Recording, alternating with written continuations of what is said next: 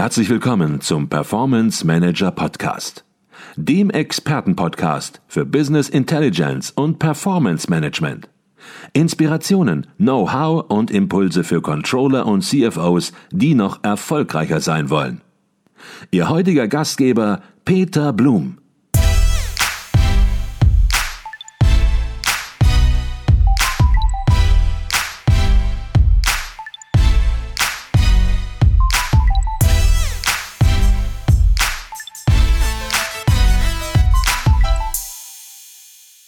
Herzlich willkommen im Performance Manager Podcast. Mein Name ist Peter Blum. Ich bin Geschäftsführer der Business Intelligence Beratung Advisio Consult und Ihr Gastgeber im Podcast. Und heute wollen wir uns mit einem sehr speziellen Thema beschäftigen, nämlich der Wirtschaftsprüfung. Eine Funktion, die auf der einen Seite von entscheidender Bedeutung für die Integrität unseres Wirtschaftssystems ist, auf der anderen Seite aber aktuell in einer tiefen Vertrauenskrise steckt. Mein heutiger Gast, Professor Dr. Karl Christian Freidank von der Universität Hamburg, hat sich eingehend mit den aktuellen Sanktions- und Haftungsvorschriften für die Wirtschaftsprüfung im deutschen Rechtsraum auseinandergesetzt. Und im Podcast wollen wir heute beleuchten, ob die bestehenden Regelungen schon ausreichen, um das verloren gegangene Vertrauen in die Wirtschaftsprüfung wiederherzustellen oder ob weitergehende Verschärfungen erforderlich sind und welche Konsequenzen dies dann nach sich ziehen könnte. Ein Thema von höchster Aktualität und Relevanz, natürlich für alle Wirtschaftsprüfer selbst, aber auch für Controllerinnen und Controller und CFO in der Zusammenarbeit mit Wirtschaftsprüfern. Doch bevor wir nun tief ins Thema einsteigen, zunächst mal herzlich willkommen im Performance Manager Podcast Professor Dr. Karl Christian Freidank. Lieber Herr Blum, vielen Dank für die Einführung und die Vorstellung. Ich freue mich sehr, über das aktuelle Thema mit Ihnen jetzt zu diskutieren. Und ich glaube, das ist ein brandheißes Thema und auch kein so einfaches Thema, wo man so locker drüber sprechen kann. Es geht um die Vertrauenskrise in der Wirtschaftsprüfung. Ein Thema, was eigentlich gar nicht da sein dürfte, sag ich mal salopp, aber es ist da. Können Sie ein bisschen erläutern, welche Faktoren Ihrer Meinung nach zu diesem Vertrauensverlust geführt haben? Äh, also ganz äh, holzschnittartig sind das eigentlich Unternehmenszusammenbrüche, Finanzskandale von Unternehmen, die von Wirtschaftsprüfern oder Wirtschaftsprüfungsgesellschaften zuvor geprüft worden sind und mit dem Ergebnis eines uneingeschränkten Testats, das heißt Bestätigungsvermerk, versehen wurden. Und für den deutschen Rechtsraum ist natürlich hier repräsentativ zu nennen der Wirecard-Skandal. Da traf das alles zu, was ich gerade gesagt habe. Mhm. Da werden wir auch gleich noch ein bisschen ganz konkret drüber sprechen. Jetzt könnte man natürlich sagen, ist alles nicht so schlimm. Wirtschaftsprüfungsgesellschaften sind auch eine Unternehmen. Aber warum ist aus Ihrer Sicht das Vertrauen in die Wirtschaftsprüfung so essentiell? Ja, weil sich die Stakeholder von Unternehmen, also Anteilseigner, Gläubiger, Schuldner, Investoren, Arbeitnehmer, der Fiskus auch und die Öffentlichkeit vor allen Dingen auf die Prüfungsergebnisse verlassen und ihre Entscheidungen nach diesen Prüfungsergebnissen ausrichten. Etwa ein Investor wird sich das Testat oder das eingeschränkte Testat eines Wirtschaftsprüfers anschauen, bevor er sich engagiert bei einem Unternehmen. Jetzt haben Sie es schon angesprochen, es gibt Stakeholder, Investoren haben Sie gerade genannt, es gibt natürlich noch viel weitere Stakeholder. Und bevor wir nun in die Probleme sozusagen einsteigen, sollten wir vielleicht erstmal uns anschauen, ja, wie denn die heile Welt aussehen könnte. Welche Rolle sollte oder muss denn eigentlich die Wirtschaftsprüfung wahrnehmen und welchen Nutzen soll sie für ein Unternehmen vielleicht auch selbst und für die von Ihnen angesprochenen Stakeholder denn schaffen? Also nach der gesetzgeberischen Idee ähm, hat die Wirtschaftsprüfer ein, Wirtschaftsprüfung eine hoheitliche Funktion. Sie soll bei kapitalmarktorientierten Unternehmen dafür sorgen, dass der Kapitalmarkt sicher ist. Das heißt also, dass sich die Kapitalmarktteilnehmer auf die Prüfungsergebnisse des Abschlussprüfers verlassen können. Ähm, und insofern ist es eigentlich eine Entscheidungsstützung der äh, Kapitalmarktteilnehmer. Das ist eigentlich die Aufgabe eines Wirtschaftsprüfers, wenn er kapitalmarktorientierte Unternehmen prüft. Das ist eigentlich die Aufgabe und trotzdem haben wir es in der Vergangenheit ja mit einigen Finanzskandalen zu tun gehabt. Sie haben gerade Wirecard angesprochen, wo natürlich alles Übel in gewisser Weise auf einem Haufen zusammenkam. Jetzt haben wir jüngst schon wieder ein Thema, die Insolvenz von Signa und man fragt sich dann doch irgendwo, sind das strukturelle Probleme, die hier zugrunde zugrunde liegen? Oder sind das möglicherweise Ursachen, die im individuellen Fehlverhalten begründet sind? Äh, sowohl als auch. Äh, Sie haben vollkommen recht, strukturelle Probleme sind vorhanden. Die versucht der Gesetzgeber in den Griff zu bekommen. Äh, ein Punkt etwa ist die immer noch nicht vollständige Unabhängigkeit von Wirtschaftsprüfern. Äh, ich sehe das große Problem immer noch darin, dass die Unternehmen ihre Prüfer frei wählen können und auch mit ihnen Prüfungshonorare verhandeln können. Hier wäre es beispielsweise äh, erforderlich aus meiner Sicht, dass die Prüfer vorgegeben werden und keine freien Verhandlungen mit den Unternehmen stattfinden. Obwohl andere ähm, äh, Faktoren, die die Unabhängigkeit einschränken können, etwa persönliche Verhältnisse zum zu prüfenden Unternehmen mittlerweile im Gesetz schon ausgeschlossen sind. Aber trotzdem ist die immer noch mangelnde Unabhängigkeit ein großes Problem, ein großes strukturelles Problem. Und dagegen äh, arbeitet nicht nur der deutsche Gesetzgeber, sondern auch internationale europäische Gremien. Mhm. Zum anderen ähm, kann man sagen, die Prüfungstechnik wir kommen wahrscheinlich noch dazu, wie geprüft wird, äh, mit welcher Art geprüft wird.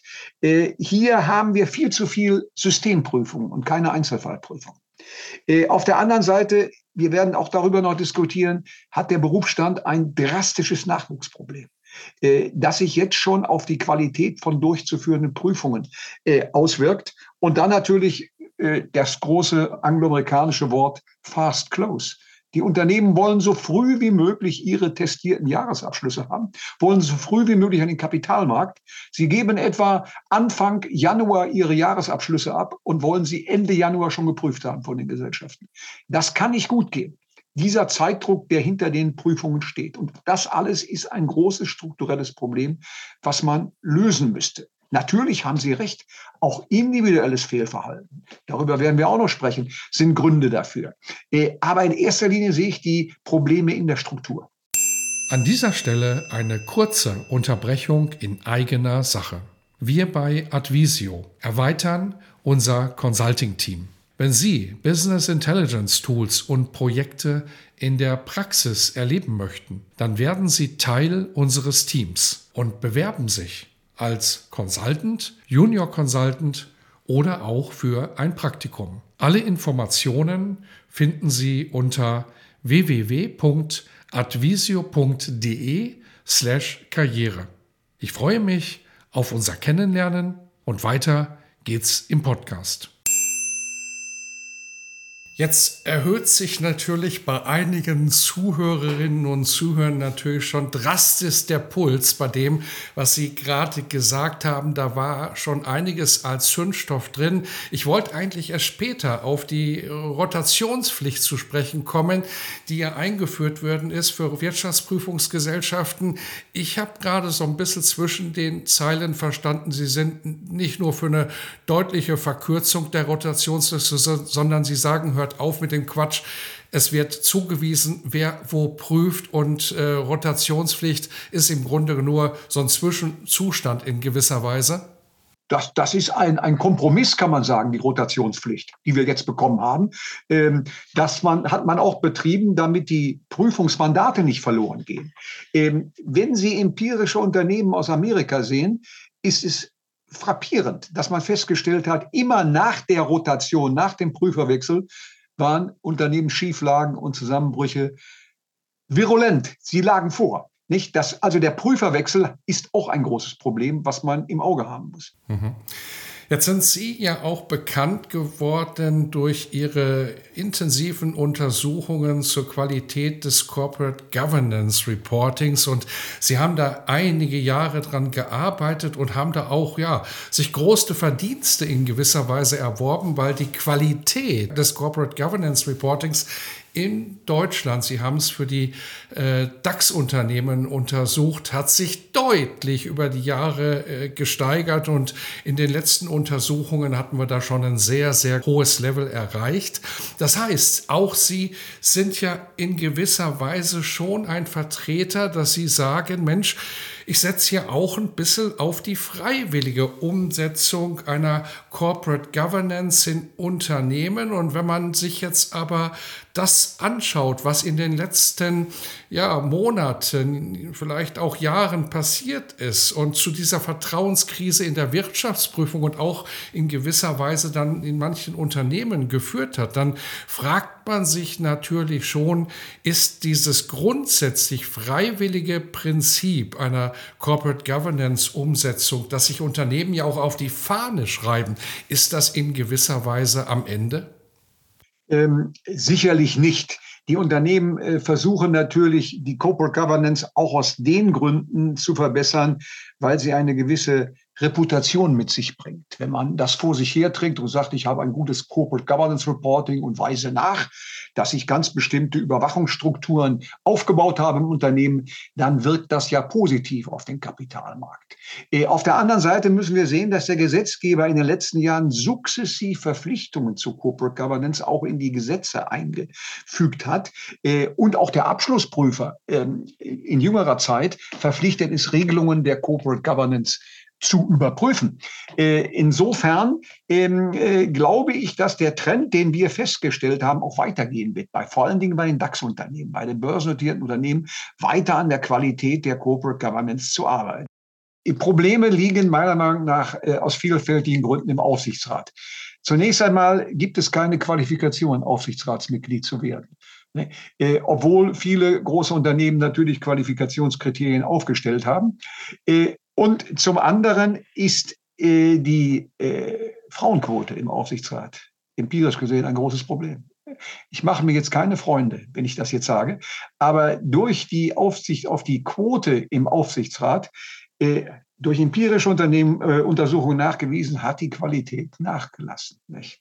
Das heißt also, hier kommen Quotenfrauen in den Aufsichtsrat, die nicht die Qualifikation haben. Und Sie sehen auch, dass an den Verweildauern von Aufsichtsratsmitgliedern, die weiblicher Natur sind, und auch Vorstandsmitgliedern, die eine ganz kurze Verweildauer in den Aufsichtsräten und auch in den Vorständen haben. Das ist ein großes Problem, das Quotenproblem. Das äh, muss in den Griff gekriegt werden. Man traut sich nicht darüber zu sprechen. Es ist aber wirklich so.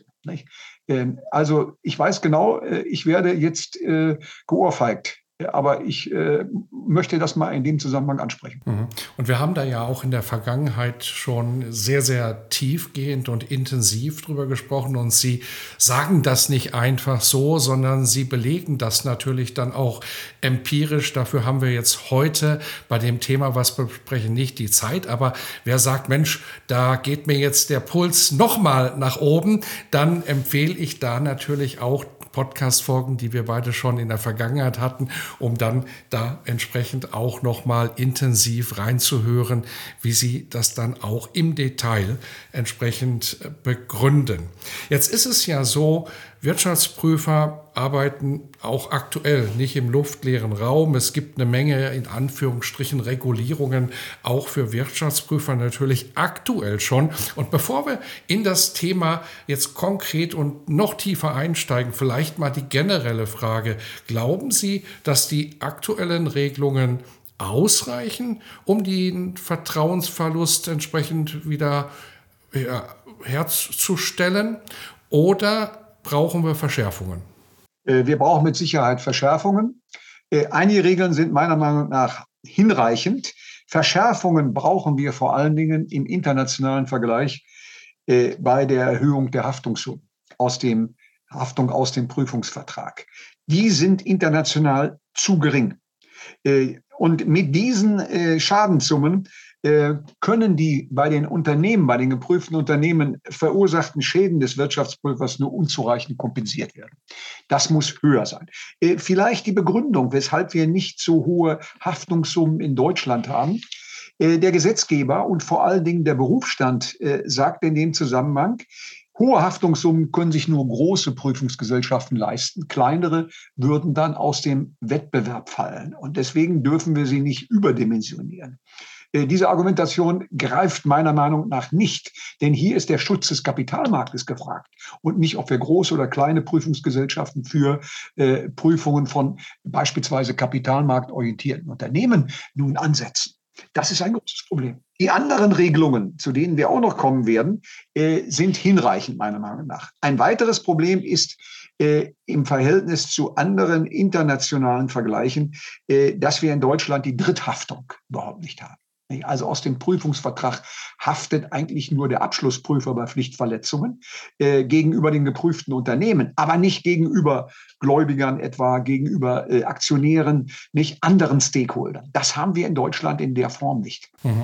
Jetzt sind wir sozusagen schon mittendrin und man spürt, es gibt ja heute schon komplexe Sanktionsregelungen in der Wirtschaftsprüfung. Und ich glaube, wir sollten einfach, damit das noch klarer, noch transparenter wird, da wirklich mal en Detail, Step by Step durchgehen, um eben zu verstehen, wie durch weitere Haftungsverschärfungen ja sozusagen Vertrauen in die Wirtschaftsprüfung wiederhergestellt werden kann. Und da sollten wir vielleicht beim in gewisser Weise naheliegendsten äh, direkt beginnen, nämlich bei der vertraglichen Haftung. Sie hatten das gerade schon angesprochen, nach dem Finanzmarkt Integritätsstärkungsgesetz, komplizierter Name, kurz FISK, welches schon 2021 1990 in Kraft trat. Können Sie vielleicht die wesentlichen Regelungen dieses Gesetzes kurz darstellen zunächst mal? Also vorausschickend muss man sagen, dass die äh, Europäische Union einen neuen Begriff in der Vergangenheit geprägt hat. Das ist der ähm, äh, Begriff der Unternehmen von öffentlichem Interesse. Und den hat man hier reingebracht. Unternehmen von öffentlichem Interesse sind einmal äh, äh börsennotierte Kapitalgesellschaften, zweitens Versicherungen und ähm, Kreditunternehmen. Äh, und nach dieser Aufteilung hat man auch die Haftung strukturiert, äh, so dass man gesagt habe, bei kapitalmarktorientierten Unternehmen, also die börsennotiert sind, wenn bei diesen Unternehmen äh, nun äh, Pflichtverletzungen vom Wirtschaftsprüfer begangen worden sind, äh, dann haftet er bei Fahrlässigkeit mit einer, für eine Prüfung mit 16 Millionen Euro.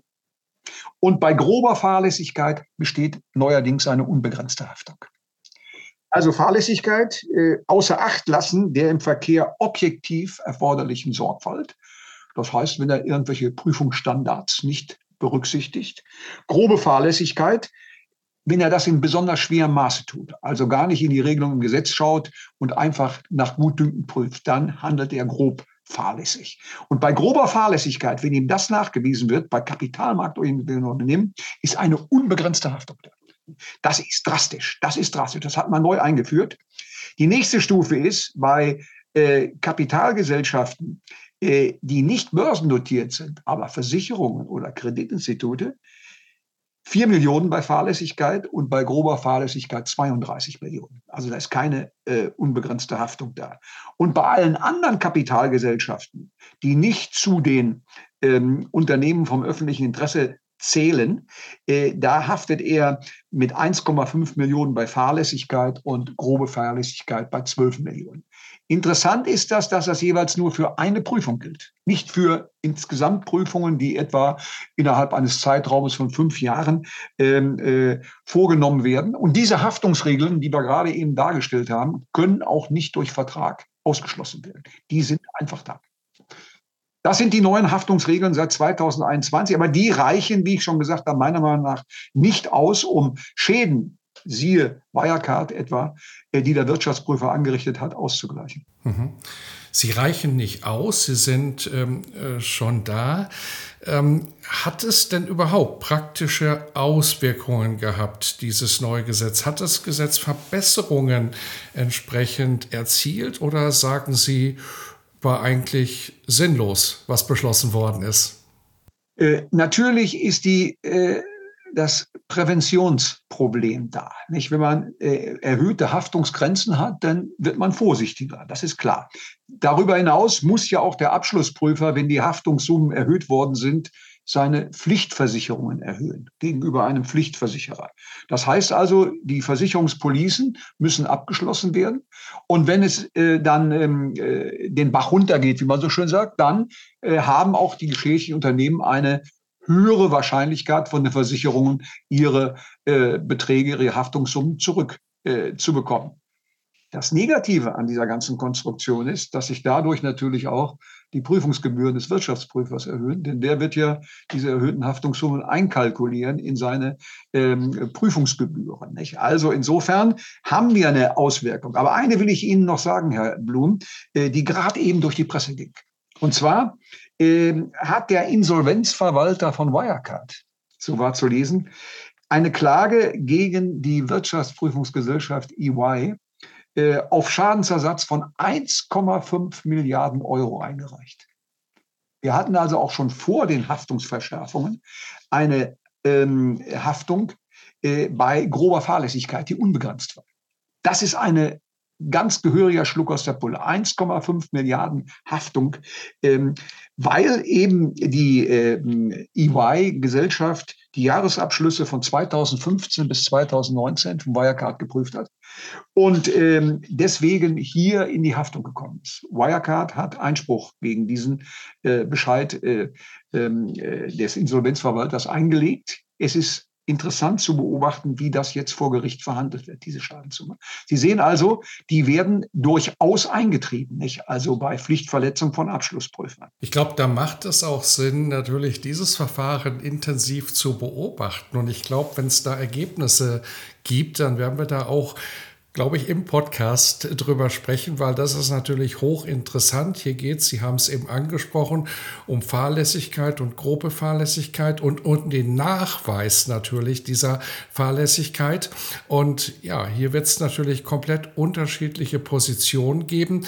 Gibt es eigentlich in gewisser Weise Standards, nach denen hier geprüft werden kann, was Fahrlässigkeit, was grobe Fahrlässigkeit ist, speziell auf die Situation, über die wir hier sprechen?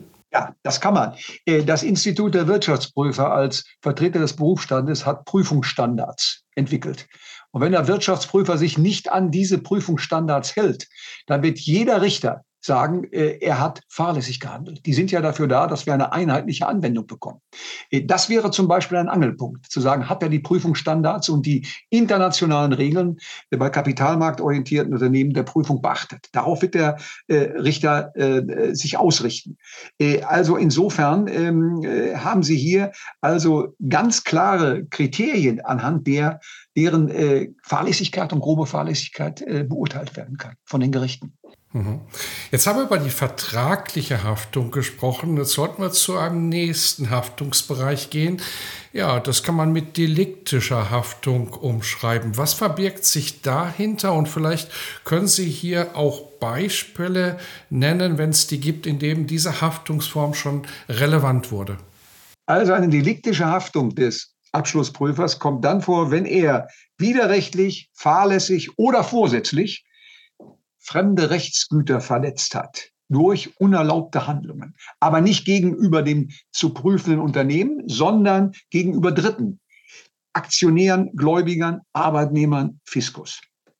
Und äh, es wird in dem Zusammenhang dann nach äh, der im bürgerlichen Gesetzbuch verankerten Haftung ähm, äh, hier ein Schadensersatz äh, fällig, wenn das ähm, nun eintritt. Sie haben nach einem Beispiel gefragt. Also, ein Abschlussprüfer äh, prüft einen Wertpapierprospekt und testiert den mit einem uneingeschränkten Bestätigungsvermerk. Dieses ist aber unrichtig, wie sich hinterher herausstellt. Und er hat auch dieses auf der Basis unzureichender Ermittlungen durchgeführt, dieses Urteil. Dann hat der geschädigte Investor, der vertraut auf dieses Testat, gegenüber dem Abschlussprüfer einen Schadensersatzanspruch. Das ist aber im deutschen Recht äh, häufig schwierig durchzusetzen, dass man hier also ein eine Verletzung eines fremden Rechtsgutes durchsetzen kann. Äh, ein weiteres Beispiel ist etwa, wenn sich ein Wirtschaftsprüfer bei der Prüfung eines Unternehmens an Steuerhinterziehung beteiligt. Dann wäre hier ein Schutzgesetz, ein Steuergesetz verletzt und dann hätte der Fiskus gegenüber ihm einen Anspruch wegen unerlaubter Handlung. Ne? Das sind die Beispiele, die aus deliktischer Haftung möglich sind. Also hier ist nicht das geprüfte Unternehmen äh, dasjenige oder derjenige Objekt, das ähm, äh, nun äh, hier Forderungen hat, sondern Dritte, die äh, auch geschädigt sind vom Wirtschaftsprüfer. Mhm. Kommen wir zu einem dritten Haftungsbereich, der sich so ähnlich anhört, weil Sie gerade ja auch schon von Dritten gesprochen haben. Es geht aber um etwas anderes. Es geht um die Dritthaftung des Abschlussprüfers. Worum geht es hier spezifisch? Vielleicht können Sie das zunächst mal erläutern und dann vielleicht Beispiele nennen. Also die ganze Diskussion über die Dritthaftung kommt aus dem angloamerikanischen Bereich. Hier geht man etwa davon aus, dass der Prüfungsvertrag der zwischen dem Wirtschaftsprüfer und dem zu prüfenden Unternehmen geschlossen wird, nicht nur das Unternehmen schützt, sondern auch Dritte. Also ein Vertrag mit Schutzwirkung zugunsten Dritter, sagt man. Oder man liest es auch in der Literatur, ein Auskunftsvertrag zwischen Prüfer und Kapitalmarktteilnehmern. Das soll der Prüfungsvertrag auch sein. Äh, allerdings haben wir hier die Schwierigkeit, dass sich Anspruchsgrundlagen für diese äh, geschädigten Dritten, also Aktionäre, Gläubiger, äh, nur sehr schwer nach deutschem Recht ableiten lassen. Das müsste auch aus dem bürgerlichen Gesetzbuch abgeleitet werden. Ich bin aber der Meinung, dass die Dritthaftung in Deutschland unterprivilegiert ist. Äh, wir haben einige äh, Urteile nur, die sich auf Dritthaftungen beziehen. Äh, deswegen müsste die Dritthaftung explizit ins Gesetz verankert werden, dass der Prüfungsvertrag eigentlich nicht nur das zu prüfende Unternehmen schützt, sondern auch ähm, Dritte, die ihn als Auskunftsbasis etwa nehmen für ihre Entscheidungen. Das ist bei uns noch in den Kinderschuhen, wird sich aber weiterentwickeln. Und ich habe es verstanden, zwischen den Zeilen verstanden, dass Sie sagen, hier sind auch schon Veränderungen in der Rechtsprechung zu beobachten und es wird in diese Richtung ja vermutlich gehen. Habe ich Sie da richtig verstanden? Ja, ja, das wird dahin gehen. Also einige Gerichte äh, äh, haben sich auf diese äh, Regelungen ähm, äh, eingelassen, aber das Problem ist immer, dass die Anspruchsgrundlage im BGB steht und die nachzuweisen, dass hier äh, die eine Schädigung vorliegt äh, aufgrund einer mangelnden äh, Auskunft etwa durch den Prüfungsvertrag, das ist die große Schwierigkeit. Deswegen haben wir nur wenige Urteile, die sich auf die Dritthaftung beziehen. Das müsste aber vom Gesetzgeber nachgebessert werden. Dies war der erste Teil meines Gespräches mit Professor Dr. Karl Christian Freidank zum Thema Sanktionsverschärfungen in der Wirtschaftsprüfung. Das Gespräch wird in einem zweiten Teil fortgesetzt.